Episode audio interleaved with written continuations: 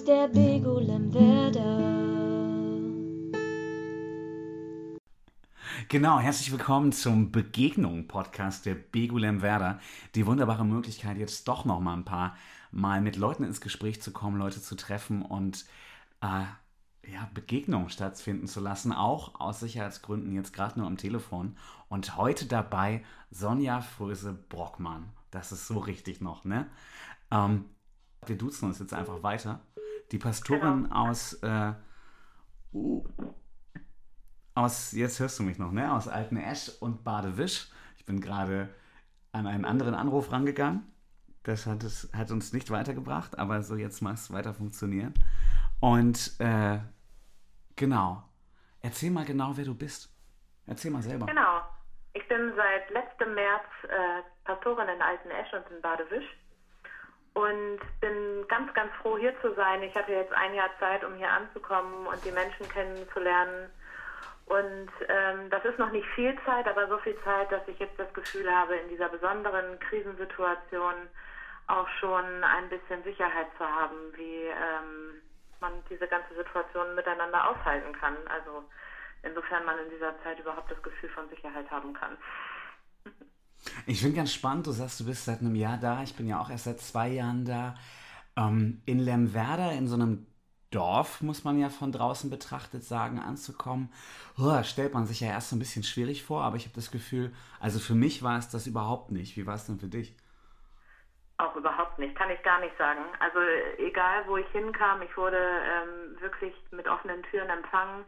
Ich glaube, für Pastorinnen und Pastoren ist es auch sowieso ähm, ein bisschen einfacher ähm, anzukommen an einem neuen Ort, weil wir natürlich direkt zu den Menschen gehen und eingeladen werden und mittendrin stehen und Gemeinschaft gestalten sollen. Insofern ist das vielleicht nochmal für Menschen anders, die ohne einen solchen Beruf äh, nach Lemwerder kommen oder überhaupt aufs Land kommen. Aber das ähm, Gemeinschaftsgefühl, die ähm, Offenheit für andere Menschen, die ist hier schon besonders groß. Also ich empfinde das hier als richtig schön und ein gutes Miteinander. Das freut mich. Wo wir gerade schon bei Lemwerder sind, was gefällt dir so generell besonders gern, gut an Lemwerder? Mir gefällt gut, dass ähm, die Bereitschaft, etwas zu tun ähm, und die Bereitschaft, das gemeinsam zu tun, besonders hoch ist. Ähm, die, ich sag mal, die Dörfer unterscheiden sich ja schon noch ein bisschen von Lemwerder Mitte, ähm, von ihrer Struktur her und auch vom, vom Empfinden her vielleicht. Und trotzdem sind alle Menschen irgendwie miteinander verbunden, auch ähm, über die Ortsgrenzen hinaus und, und tun was miteinander, ob es Sport ist oder ob es unser kirchliches Miteinander ist, ob es Freundschaften sind oder ähm, irgendwelche Aktionen. Auch jetzt gerade bekomme ich mit, wie sich Hilfe organisiert. Das ist einfach toll und da spielt es überhaupt gar keine Rolle, wer woher kommt und, und äh, so, sondern da kommt es darauf an, wer kann was machen.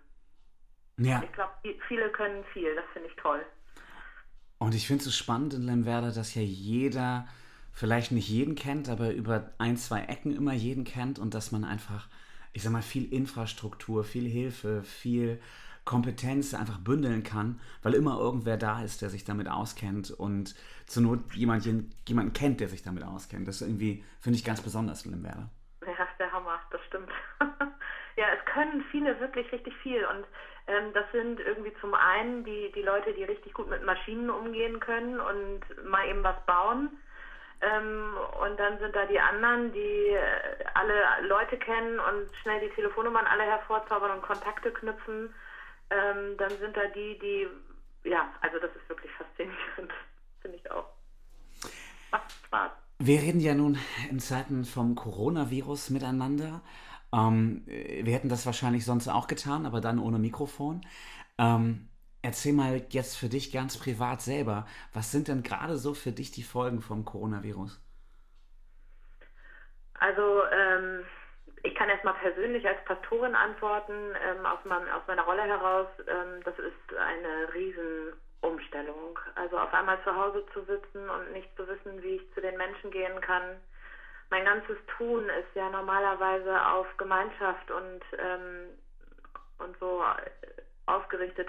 Und jetzt kann ich nicht zu den Menschen gehen. Ich kann die Menschen auch nicht versammeln und wir können nicht gemeinsam beten. Ich kann niemandem die Hand auf die Schulter legen.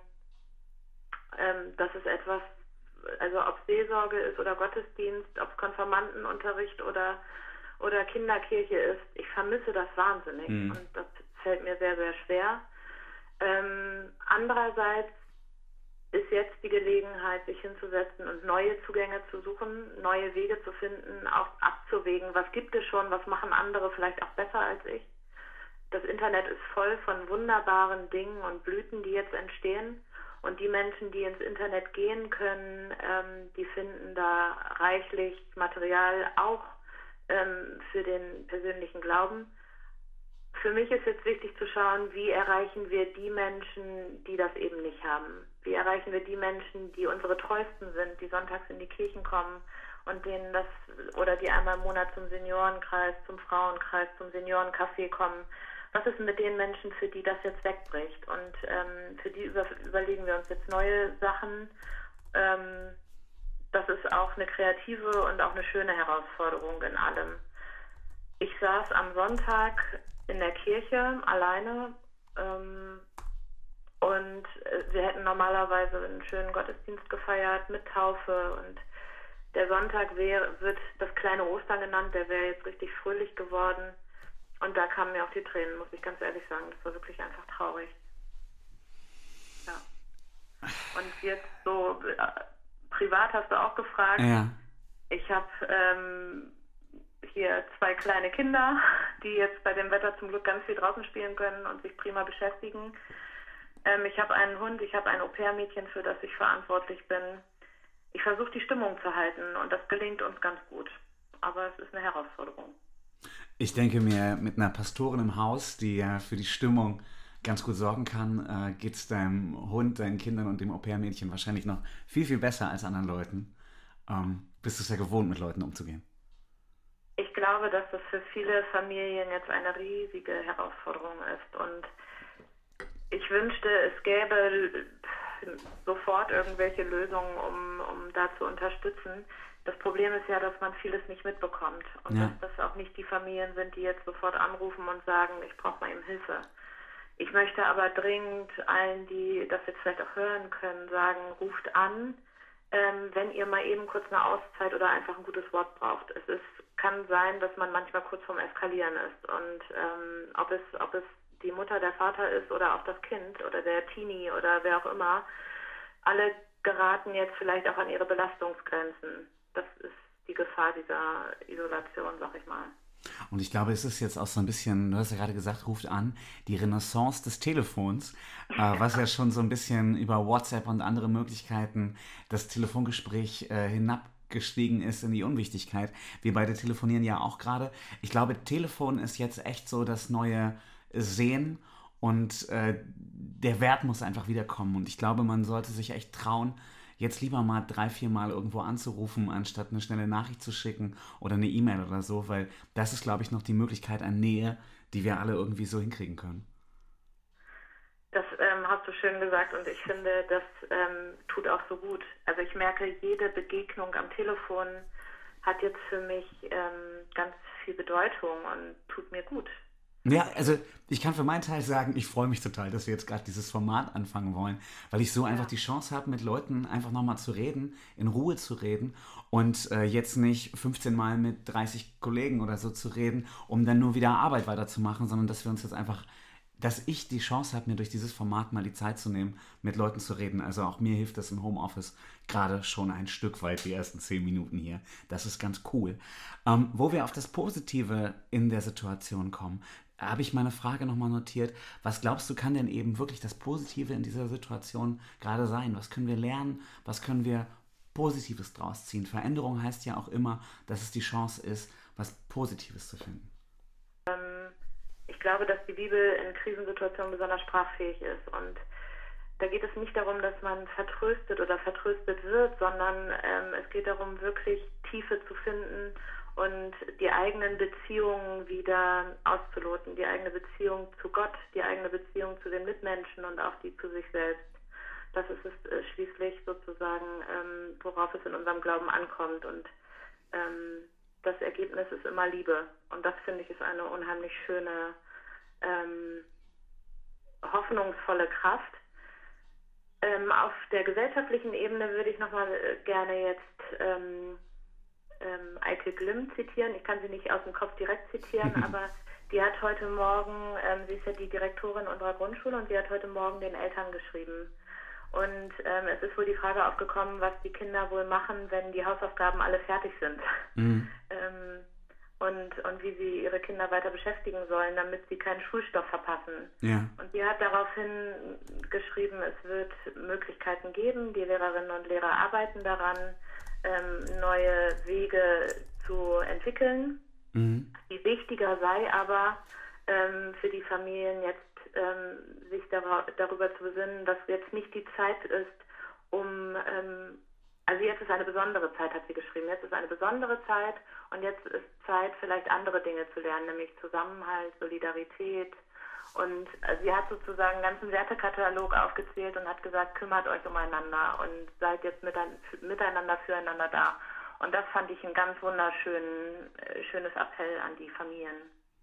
Ich meine, jetzt sind wir beide nicht die Bildungspolitiker vor dem Herrn oder die, die, äh, aber im weitesten Sinne ja vielleicht doch. Ich finde auch, äh, jedem muss nochmal bewusst sein, dass es gar nicht immer nur um Hard Skills äh, geht und um Stoff geht und um äh, Qualifikationen gibt, die so, so messbar sind, sondern dass wir gerade einfach in einer Situation sind, wo jeder was für sich selbst daraus lernen kann, egal wie alt er ist und ja. egal in welcher Situation er einfach ist gerade. Ja. Ja, man lernt sich ja vielleicht auch ein Stück weit neu kennen und wächst auch an manchen Stellen über sich hinaus. Ich glaube, dass ähm, diese Zeit viel positive ähm, Energie auch freisetzen kann und Kreativität fördert und so. Und ähm, auch gesamt global gesellschaftlich ähm, gibt es eine neue Menschlichkeit oder eine, ein Gefühl für Mitmenschlichkeit. Antonio Guterres, habe ich heute Morgen gelesen, hat gesagt, er, er möchte, dass alle Menschen ähm, jetzt ihre Waffen niederlegen und einen weltweiten, ähm, weltweiten Waffenstillstand anfangen. Denn diese Kraft des Virus zeigt einfach, wie ähm, lächerlich unsere Kriege sind. Und das fand ich einen wunderbaren Satz. Ja. Ich finde generell, dass, dass diese Zeit auch einfach zeigt, wie lächerlich so viel Stress ist, den man sich in Dingen macht. Ich will damit jetzt gar nicht sagen, also ich weiß, dass ganz viele Leute gerade in finanziellen Problemen sind und wir vielleicht hier gerade sitzen und einfach andere Wege haben und dass alles irgendwie gerade gut ist. Aber ähm, das meine ich damit gar nicht. Aber man macht sich so viel Sorgen jeden Tag und so viel Probleme jeden Tag. Und jetzt ist es alles nochmal wieder auf Null gestellt. Und ja. äh, man sieht, dass es eigentlich um was ganz, ganz anderes geht. Um die Sicherheit unserer Mitmenschen, um unsere Sicherheit, um unsere Gesundheit. So. Und ähm, meine Oma äh, sagt bei Geburtstagen immer äh, so, alles Gute, sagt sie immer, Hauptsache Gesundheit, Hauptsache Gesundheit. Und ich finde, das wird jetzt irgendwie nochmal so richtig deutlich wieder. Ja.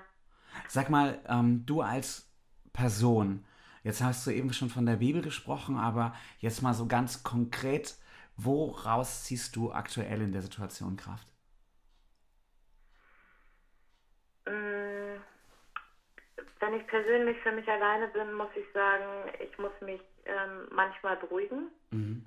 Denn ähm, gerade wenn, wenn ich ähm, im Internet die Nachrichten verfolge oder auch viel Nachrichten schaue, dann macht mich das sehr unruhig. Und ich glaube auch die sozialen Medien, so toll die sind, die halten auch eine sehr hohe Spannung bei einem, in einem. Mhm. Und die Spannung kann ich manchmal schwer aushalten und dann muss ich mich beruhigen und das tue ich, indem ich lese.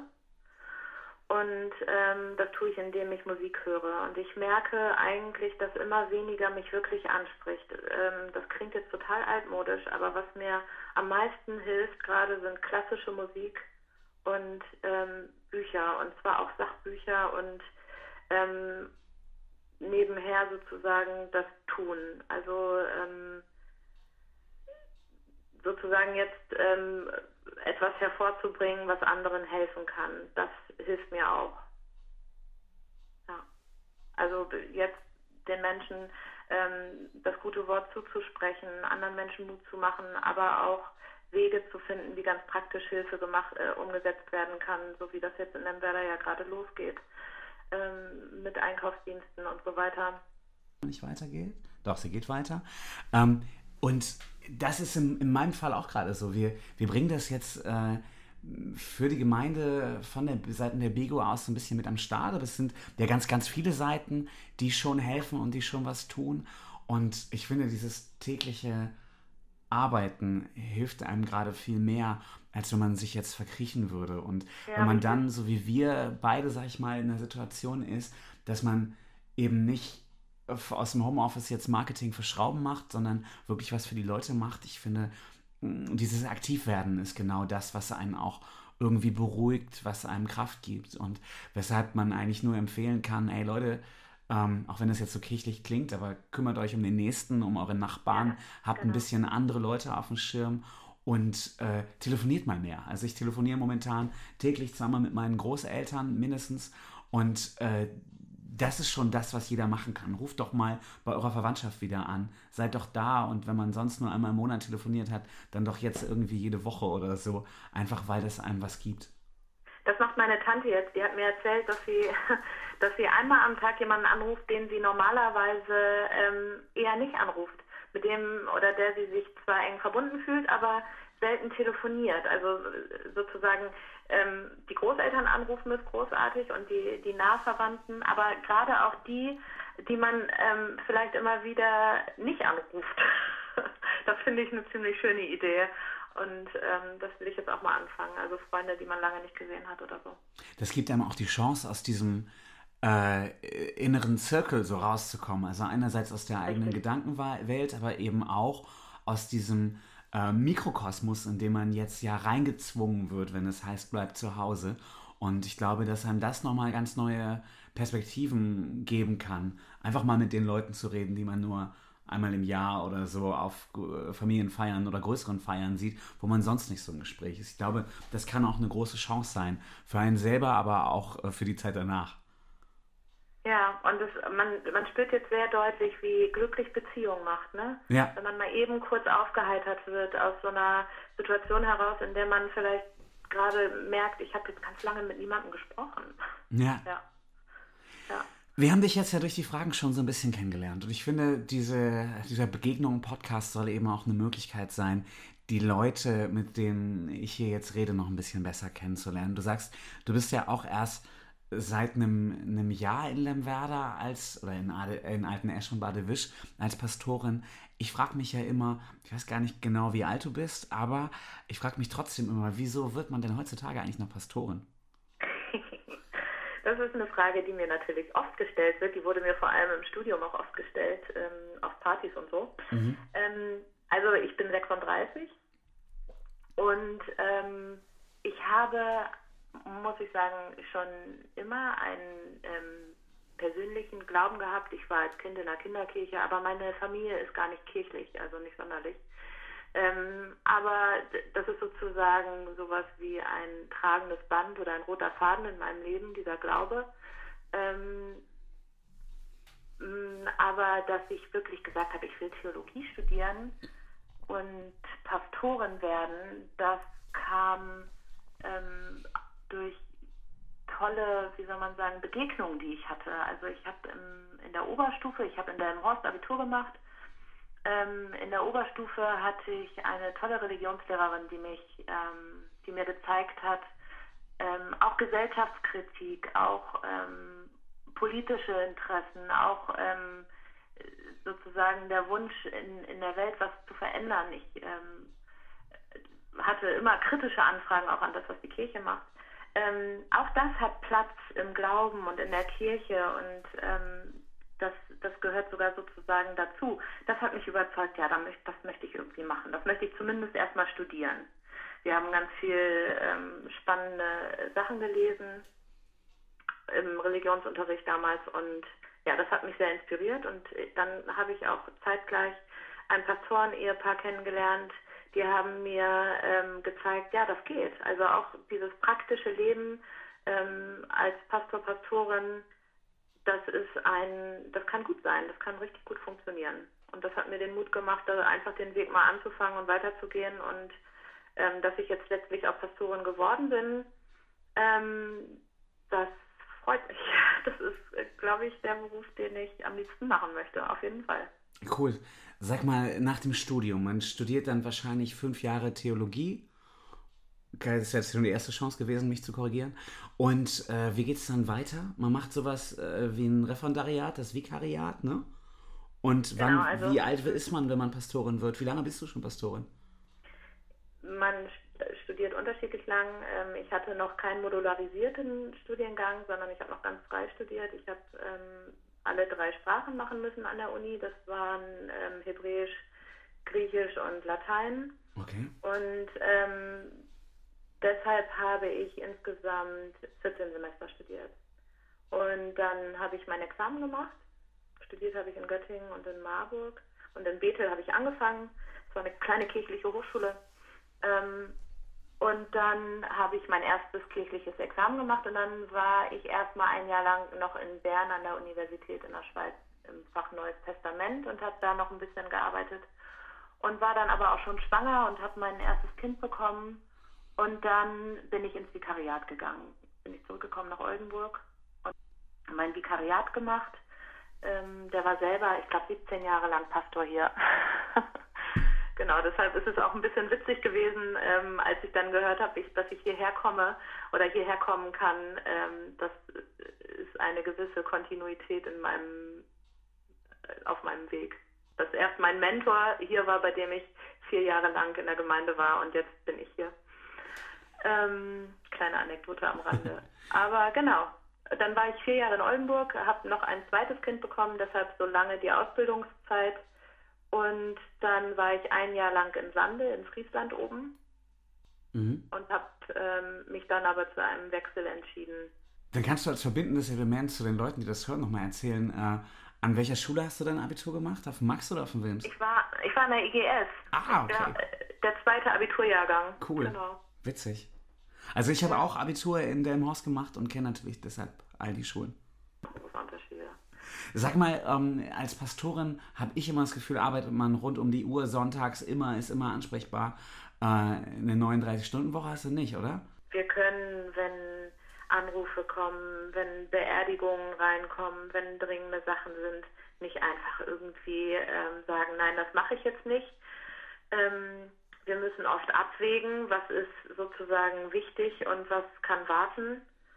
Ähm, und es ist ein sehr vielschichtiger Beruf. Also ähm, genau, und deshalb gibt es, glaube ich, auch bei den Menschen immer unterschiedliche Bereiche, die sie jeweils wahrnehmen von unserer Arbeit. Die einen sehen nur unsere Gottesdienste und unsere Kasualien, also Taufen, Trauungen und Beerdigungen. Und die anderen, die sehen ähm, mich im Gemeindehaus mit den Senioren.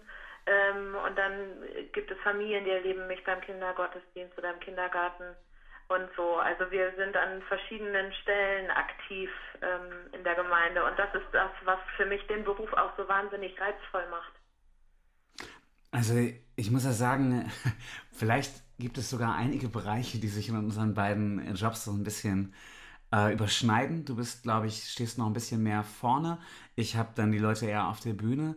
Aber wo ich den wahnsinnig größten Respekt vor habe, du machst ja nicht nur die positiven Geschichten, wo man irgendwie kleine Kinder sieht und sie tauft oder Leute verheiratet, sondern auch Trauerfeiern. Ich könnte mir in meinem Leben nicht vorstellen, äh, ohne permanent zu heulen, vorne bei einer Trauerfeier zu stehen. Jetzt habe ich äh, gerade heute, als ich erzählt habe, dass du dieses, dass ich dieses Gespräch mit dir führe, nochmal eine wunderschöne, ein wunderschönes Lob gehört, wie toll du Trauerfeiern machst. Ähm, wie schafft man das? Mhm, Das ist ja schön. Danke für die Rückmeldung. Ähm, wie schafft man das? Also ich habe ja vorhin schon gesagt, unser Glaube ist einer, der biblische Gott ist einer, der Menschen in ihren Krisen begegnet. Und insofern ähm, ist dieser Glaube gerade in Krisen sprachfähig. Und ähm, Sprachfähigkeit verstehe ich aber nicht nur ähm, als eine solche, die, die permanent redet und, und die Leute zutextet, sondern dass man auch einfach Schmerz gemeinsam aushält. Und das macht die Arbeit auch, ähm, verstehe mich nicht falsch, aber das macht die Arbeit auch schön, weil die ähm, Begegnung ähm, ermöglicht. Und bei Trauerfeiern, da geht es um was. Ja, Da kann man nicht, da, da, da redet man nicht um den heißen Brei und da stellt man sich nicht schön dar, sondern da geht es um was. Und Ähm, was ich wichtig finde für Trauerfeiern ist, dass man den Menschen würdigt in seiner Person. Oft habe ich die Menschen nicht persönlich gekannt, das Ja. ist schade. Aber ähm, das, was mir die Familien erzählen, das, ähm, da versuche ich sozusagen einfach die Persönlichkeitsmerkmale und diesen Menschen nochmal aufleben zu lassen, beziehungsweise die, diese Merkmale ähm, aufleuchten zu lassen. Denn es gibt in jedem Leben etwas Strahlendes. Und ähm, das andere ist das gute Wort, nämlich unsere Hoffnung, dass mit dem Tod die Liebe und, ähm, und das Leben nicht endet, sondern dass, dass wir gerade da geborgen sind in Gottes schützender Gegenwart und ähm, auch Ewigkeit. Das ist zumindest der Glaube. Und das kann unheimlich viel Kraft haben für die, die ihn brauchen. Und ähm, es gibt Situationen, die sind sehr schwer, gerade wenn jüngere Menschen versterben oder wenn Menschen in, in der Trauergemeinde sind, die sehr stark selber trauern. Ja. Es ist so, dass diese Energie sehr stark im Raum ist und dass das auch du- durchaus auf mich übergeht. Ähm, ich spüre die Trauer der Menschen und ähm, das ist für mich nicht leicht, aber ich finde, das ist auch ein, das gehört auch für mich dazu, das mit auszuhalten. Ich muss dann nicht besonders stark oder hart oder fröhlich dastehen, sondern ähm, ich bin Teil dieser Trauerfeier und genau. Wird man da in der Ausbildung, sorry für die technische Frage, aber wird man da in der Ausbildung äh, stärker darauf vorbereitet? Ist das, ich sag mal, das große Ding, was man äh, in der Pastoren, Pastorinnen-Ausbildung lernt? Äh, der Endgegner praktisch, die Trauerfeier? Nein. Also was es gibt, ist ähm, in, der, in der Vikariatszeit ist, dass wir im Predigerseminar dazu ähm, eine Einheit machen, dass wir auch ähm, mal durchspielen, wie so ein Trauergespräch stattfinden kann oder eine Aussegnung, also dass wir zu den Verstorbenen nach Hause gehen, wo sie gerade verstorben sind oder ans Krankenbett ähm, im Pflegeheim oder im Krankenhaus und nochmal eine Kerze anzünden und einen Segen sprechen sodass der Mensch gut gehen kann und aber auch die Angehörigen in dem Moment getröstet werden. Das ist etwas, was wir theoretisch einmal üben, aber insgesamt kommt in der Ausbildung die Trauerfeier sogar fast etwas kurz, weil das etwas ist, was die ähm, Mentoren im, im Vikariat ähm, nicht so wahnsinnig gut abgeben können. Denn ähm, stell dir selber vor, du, dann von dir stirbt ein Verwandter, eine Verwandte ähm, und dann sagt der Pastor, fragt der Pastor dich, soll das unser Vikar machen? Kann das unser Vikar machen? Hatte Kollegen in einer sehr großen Gemeinde in Oldenburg-Osternburg, da gab es immer mal jemanden, der mir eine Beerdigung abgegeben hat. Das klingt so ein bisschen makaber, aber ähm, Übung ist tatsächlich äh, wichtig, um das Sicherheit zu gewinnen, ja klar. Ich denke, es ist auch so, wenn man die anderen Bereiche lernt und da einfach eine gewisse Persönlichkeit entwickelt, dann äh, kommt man wahrscheinlich auch in das Thema. Also grundsätzlich ist es ja so, Stärke zu entwickeln und um dann auch für verschiedene Herausforderungen gewappnet zu sein, oder? Ja, zumal auch ähm, manchmal sich in Gesprächen ähm, unterschiedliche Aspekte ereignen. Also es kann sein, dass ich mit jemandem ein, ein Gespräch über eine über irgendetwas führe, ähm, über irgendetwas Vordergründiges und auf einmal mitten im Gespräch verändert sich die Situation vollständig und wir sprechen über etwas sehr Tragisches oder Schwieriges aus dem Leben der Person. Und ähm, da würde ich sagen, ist unsere seelsorgerliche Kompetenz gefragt und die lernen wir tatsächlich etwas ausführlicher. Wir bekommen eine ziemlich gute Seelsorgeausbildung. Und jetzt lass uns nochmal in eine andere Richtung gehen. Was sind denn so die, die Bereiche in der Kirche oder in deinem Job, äh, wo du denkst, krass, wie schön, dass ich jetzt so, so positive Seiten kriege, wo ich, ich sag mal, zum Lachen gebracht werde oder ähm, was lässt das Herz so aufleben? Also ähm, was mir richtig Freude macht, ist, also eigentlich machen mir alle Generationen richtig Freude, ähm, aber was mir richtig Freude macht, ist die Kinderkirche, beziehungsweise die Gottesdienste mit den Kindern des Kindergartens, der Kindergärten, die wir haben. Ähm, denn die Fragen der Kinder sind genial. Es macht Spaß, Geschichten zu erzählen. Ähm, die singen richtig aus voller Brust mit. Und ähm, ich habe selber auch die Möglichkeit, ähm, nochmal zu schauen, was erzähle ich denen eigentlich und gucken wir uns doch mal die Kirche richtig an. Ähm, bedeutet, das macht richtig viel Spaß. Und ähm, mir ist, ich glaube, zusammenfassend würde ich ähm, Begegnungen, echte Begegnungen mit Menschen, die sind, die haben immer das Potenzial, auch total viel Freude zu machen. Dann hast du eben gerade die, die Kleinsten genannt, die Jüngsten genannt. Das ist ja so eine Brücke, wenn man mit den jungen Leuten, mit den Kindern, mit den Konfirmanden umgeht, ist das ja eigentlich die Brücke, die Leute auch, ich sag mal, in der Kirche zu halten. Ähm, jetzt war die viele Jahre oder seitdem ich Kirche kenne, hat Kirche immer mit Mitgliederschwund zu tun. Ähm, die erste Frage ist natürlich, wie gehst du damit um, dass da eventuell immer weniger Leute sind? Und die nächste Frage ist, stimmt das überhaupt noch? Ähm, wir haben immer mehr Krisen, immer mehr schwierige Situationen. Jetzt gerade die Corona-Krise, dann wird irgendwann der Klimawandel durchschlagen. Meinst du, das ist die Renaissance der Kirche? Das wünsche ich mir natürlich. Ähm, aber ähm, also die Kirche denkt da ja nicht ähm, zum Glück oder ich zumindest nicht äh, wie ein Unternehmen, ähm, in dem man sagt, nur eine wachsende Kirche ist eine gute Kirche, sondern eine Kirche ist eine gute Kirche, die sich in der Krise bewährt. Und ähm, das bedeutet, dass wir da sind für Menschen und Menschen einen Ort bieten, in dem sie sich sicher fühlen und in dem sie selber ähm, ihr Leben vor Gott bedenken können. Das sollte, finde ich, Kirche können. Und ähm,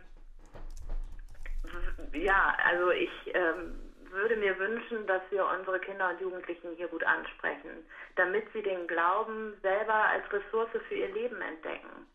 Ähm, nicht damit sie selber alle bei uns aktive ähm, Macher werden. Das wünsche ich mir natürlich auch. Wer, wer Lust hat, irgendwie bei uns aktiv zu werden und was zu machen, ist herzlich willkommen, selbstverständlich. Aber vor allem wünsche ich mir, dass diese jungen Menschen den Glauben als Ressource entdecken, wie ich ihn auch selber als Ressource entdecken konnte, der, ähm, wenn man alleine abends im Bett liegt und sich fürchtet, ähm, hilft, der ähm, hilft, wenn man durch große Lebensentscheidungen gehen muss, die schwer sind, der trägt, wenn man vor dem Grab der eigenen Großeltern steht mhm. und so weiter. Jetzt haben wir viel über die Kirche gesprochen. Wir wollen den ja. Leuten natürlich auch noch die Chance geben, dich so ein bisschen kennenzulernen. Du hast schon mal erzählt, du hast in dem Horst Abitur gemacht, du kommst aus Hude, ähm, du hast ein bisschen erzählt, wo und wie du studiert hast. Aber wer bist du denn sonst noch so? Wer bist du privat? Wie sehen so deine Hobbys aus? Oder ist das ein Bereich, über den wir lieber nicht reden sollen? Rede ich darüber. Ähm, also ich habe ja meine beiden Kinder, Louis und Hannah, die sind jetzt fünf und sieben. Und ähm, ich habe einen Hund, wir haben einen Pony. Ach, cool. Und das Pony ist tatsächlich ähm, unser Familienhobby. Ich habe leider unter der Woche oder auch sonst ähm, nie so viel Zeit, wie ich gerne hätte dafür.